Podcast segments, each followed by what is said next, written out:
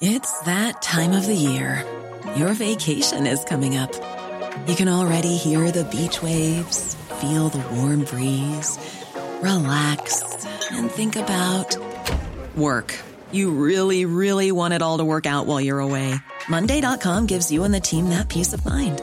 When all work is on one platform and everyone's in sync, things just flow wherever you are.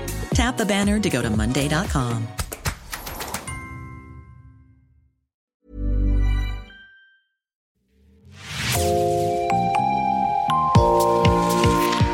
Bonjour et bienvenue dans Podcasting, l'actu dans la poche, le podcast quotidien d'actualité du Grand Sud-Ouest. Chaque jour, suivez-nous à la découverte de l'information régionale avec les journalistes et chroniqueurs des médias indépendants qui sont nos partenaires.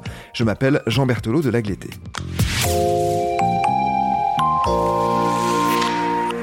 Nous rendons visite à nos partenaires de la Clé des Ondes pour une chronique intitulée Vous prendrez bien un peu plus de climat réchauffé à la sauce libérale. Elle est signée Jean-Marie Ribeil. Bonjour. Oui, bonjour.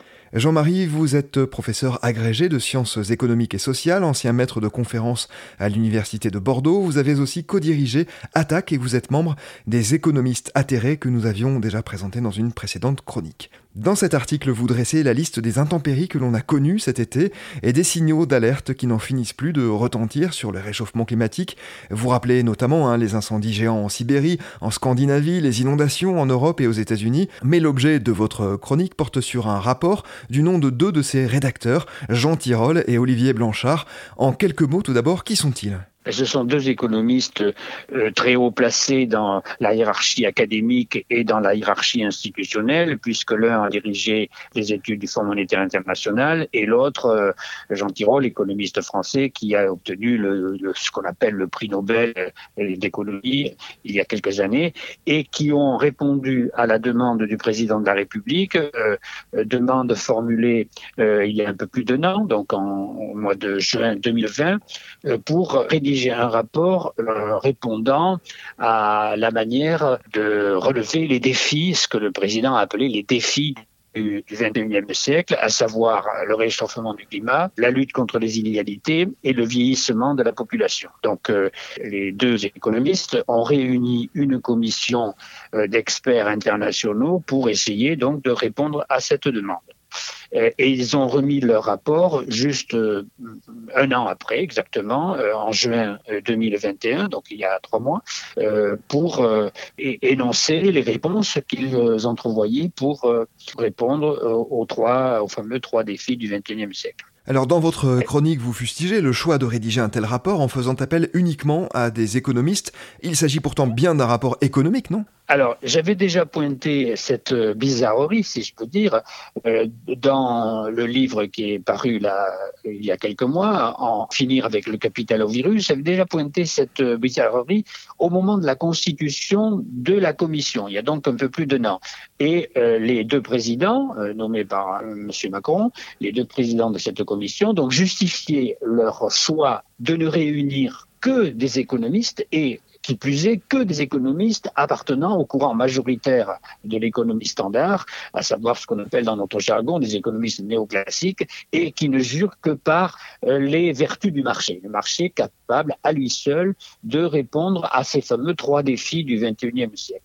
Et j'avais pointé à l'époque, et la lecture du rapport remis il y a quelques mois euh, l'a confirmé, j'avais pointé le fait que c'était quand même étonnant que discuter de problèmes pas simplement économiques, mais de problèmes qui engageait l'ensemble de la société. Eh bien, la bizarrerie consistait à ne réunir aucun sociologue, aucun historien, aucun philosophe, donc aucun membre des autres sciences sociales que la seule économie. Et quand on sait que l'économie dominante a pour euh, euh, habitude, et, même pour dogme, hein, c'est inscrit dans les gènes, a pour habitude de ne considérer euh, les aspects sociaux, donc les aspects concernant l'ensemble de la société, qu'au seul regard du calcul économique, on pouvait se douter que la réponse qui serait apportée un an plus tard eh bien, comporterait des biais et que j'ai pointé dans le petit article que vous, avez cité en, début de, cet entretien.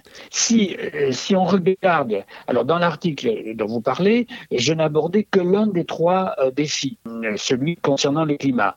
Euh, les deux autres défis étant réservés à d'autres écrits ou, ou compte rendus. Et donc dans ce premier chapitre, qui constitue donc le, premier document contenu dans le rapport Blanchard-Tirol, dans ce chapitre, les économistes donc expliquent que certes, il y a des défaillances du marché, parce que le, propre de l'économie officielle, l'économie dominante, hein, la, dite science économique, considère que le fait qu'on pollue, le fait qu'on détruise la biodiversité, le fait qu'on réchauffe le climat, le fait qu'on épuise toutes les ressources naturelles, eh bien, euh, sont considérés comme des défaillances du marché. Alors bien sûr, ça ne remet pas en cause le marché, le principe du marché, mais il faut tenir compte de ces défaillances. Et alors, le tour de passe-passe, le tour de force en quelque sorte, mais qui est un tour de passe-passe, consiste à dire, bon, il y a des défaillances du marché, et pour y remédier, qu'est-ce qu'il faut faire? Il faut créer un marché. Donc c'est un marché, un nouveau marché qui doit euh, répondre aux défaillances du marché et ainsi de suite. Donc, si on crée un nouveau marché qui lui-même a euh, des défaillances, on créera un troisième marché, et ainsi de suite. Donc, c'est une régression à l'infini euh, qui est envisagée. Et alors, vous me direz, mais par quel mécanisme? Eh bien, par le mécanisme des prix, illustré par la fameuse, la dite loi de l'offre et de la demande. Le mécanisme des prix doit à lui seul modifier tous les comportements. Donc on va instaurer à l'échelle mondiale une taxe carbone qui, par sa seule vertu de modifier les prix des produits carbonés par rapport au prix des produits moins carbonés ou, pas carbonés du tout. Donc la seule modification de ces prix relatifs, donc les uns par rapport aux autres, va, euh, répondre aux défis du 21e siècle.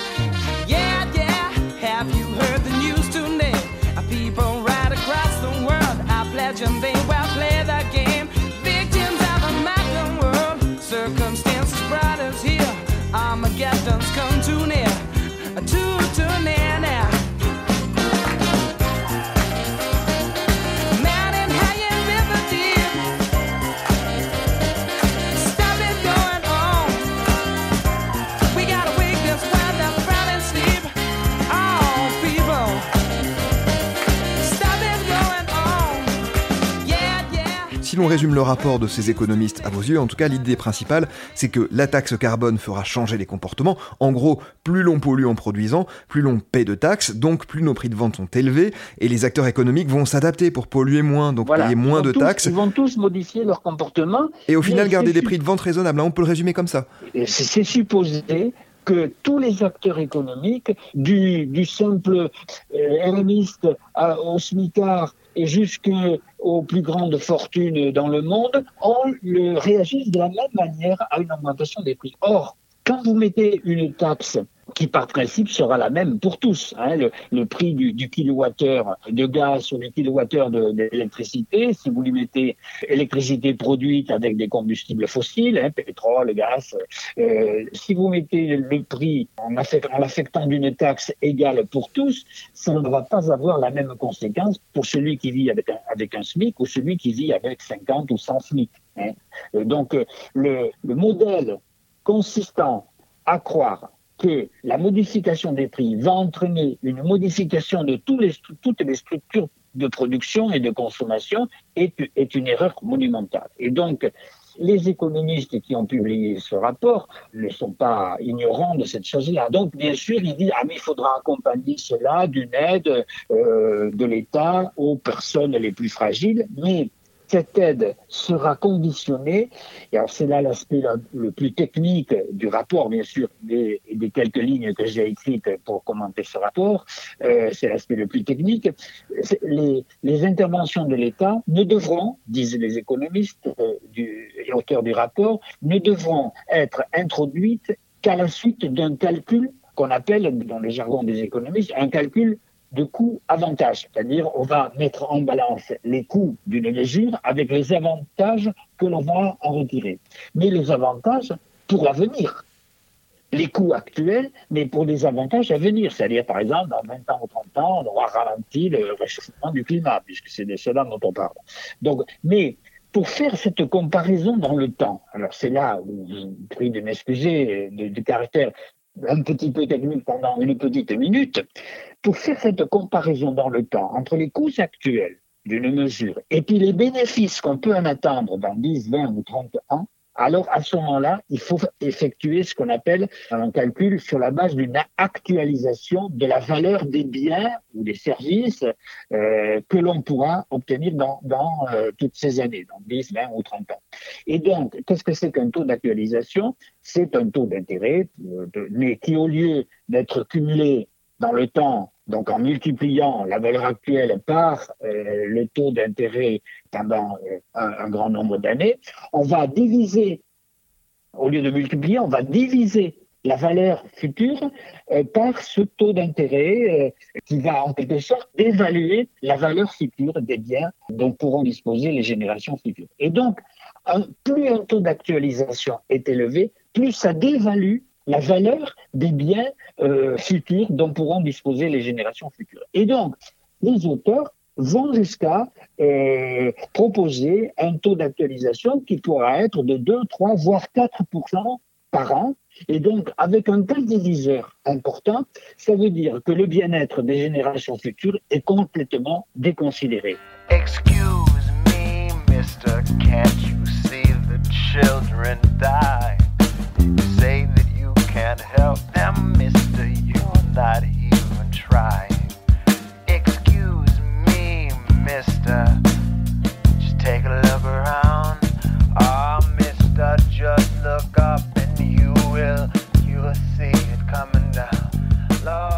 Jean-Marie, d'après vous, les économistes ayant rédigé ce rapport estiment qu'une croissance économique forte n'est pas incompatible avec la lutte contre le réchauffement climatique. Mieux, elle permettrait des progrès scientifiques et techniques qui rendraient possible euh, d'enrayer le réchauffement climatique. Or, pour vous, cette argumentation est fallacieuse, c'est ça? Effectivement, de manière sous-jacente à leur raisonnement, comprenant très bien qu'un taux d'actualisation dévalorise le futur, euh, il contourne cette difficulté en disant, en affirmant que les générations futures seront beaucoup plus riches grâce à la croissance économique qui sera euh, perpétuée.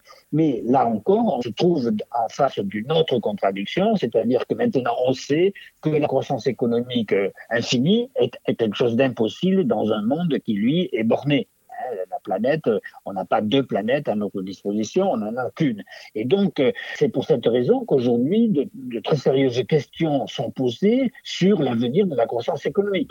Et quand on sait que d'une part, cette croissance économique a déjà commencé à se ralentir très fortement euh, depuis maintenant une vingtaine d'années, la productivité du travail ne progresse plus que très très très faiblement dans le monde entier, et comme c'est toujours la productivité du travail qui est à l'origine de cette fameuse croissance économique, donc faire le pari que euh, la croissance économique rendra les générations futures beaucoup plus riches euh, que les nôtres. Et donc, on n'a pas à s'en préoccuper au point d'être réticent à fixer, à, faire un calcul économique coût-avantage avec un taux d'actualisation élevé, trop élevé bien sûr à mes yeux, comme on n'a pas à se préoccuper de ce mode de calcul, alors on peut, en remontant le raisonnement jusqu'au point de départ par lequel nous avions commencé, alors on peut faire confiance au mécanisme des prix pour euh, euh, réguler le climat, réguler la biodiversité, réguler l'extinction des ressources, réguler l'extinction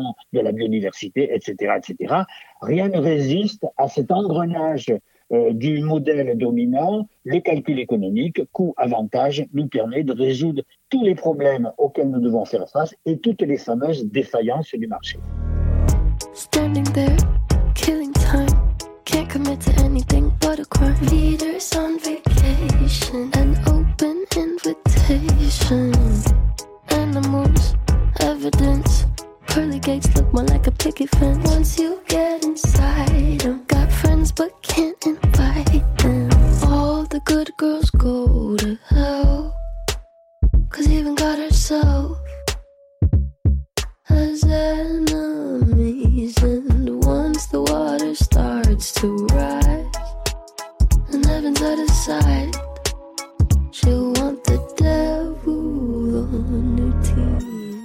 Jean-Marie. Selon vous, quel peut être l'impact de ce rapport? À quoi peut-il réellement servir? Je peux vous annoncer sans trop grand risque de me tromper qu'il est déjà dans un tiroir où la poussière euh, finira par l'anéantir. Alors pourquoi l'avoir commandé?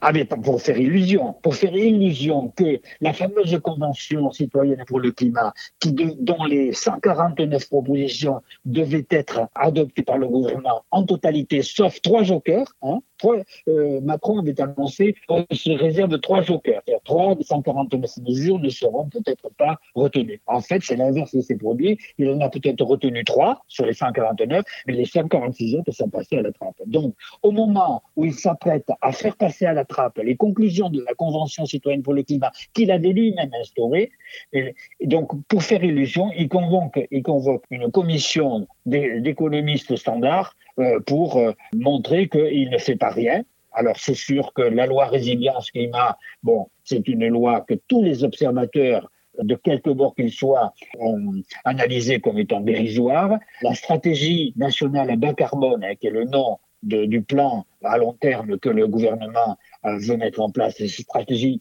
bas carbone, pratiquement aucune chance de réaliser l'objectif de diminuer de 40% nos émissions de gaz à effet de serre à l'échéance de 10 ans, maintenant moins de 10 ans, puisque c'est 2030.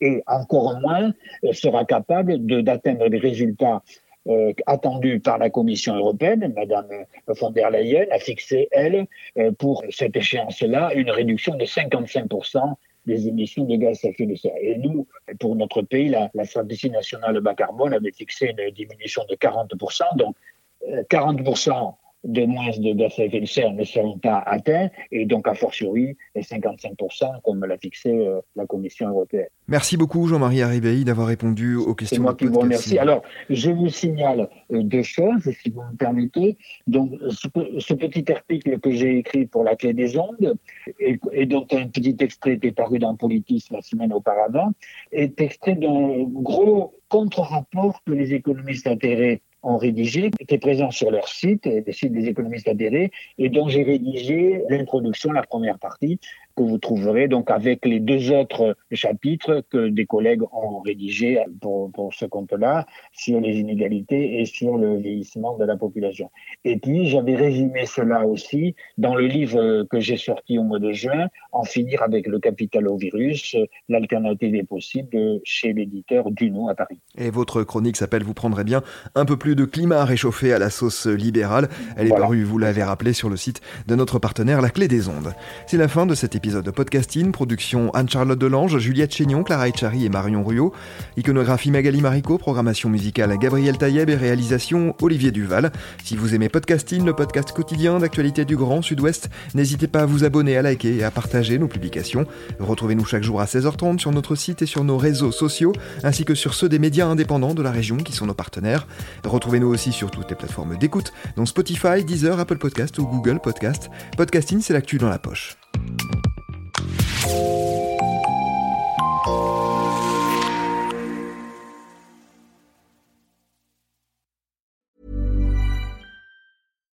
it's Paige DeSorbo from Giggly Squad. High quality fashion without the price tag. Say hello to Quince. I'm snagging high-end essentials like cozy cashmere sweaters, sleek leather jackets, fine jewelry, and so much more. With Quince being 50 to 80% less than similar brands and they partner with factories that prioritize safe ethical and responsible manufacturing. I love that. Luxury quality within reach. Go to quince.com slash style to get free shipping and 365 day returns on your next order. quince.com slash style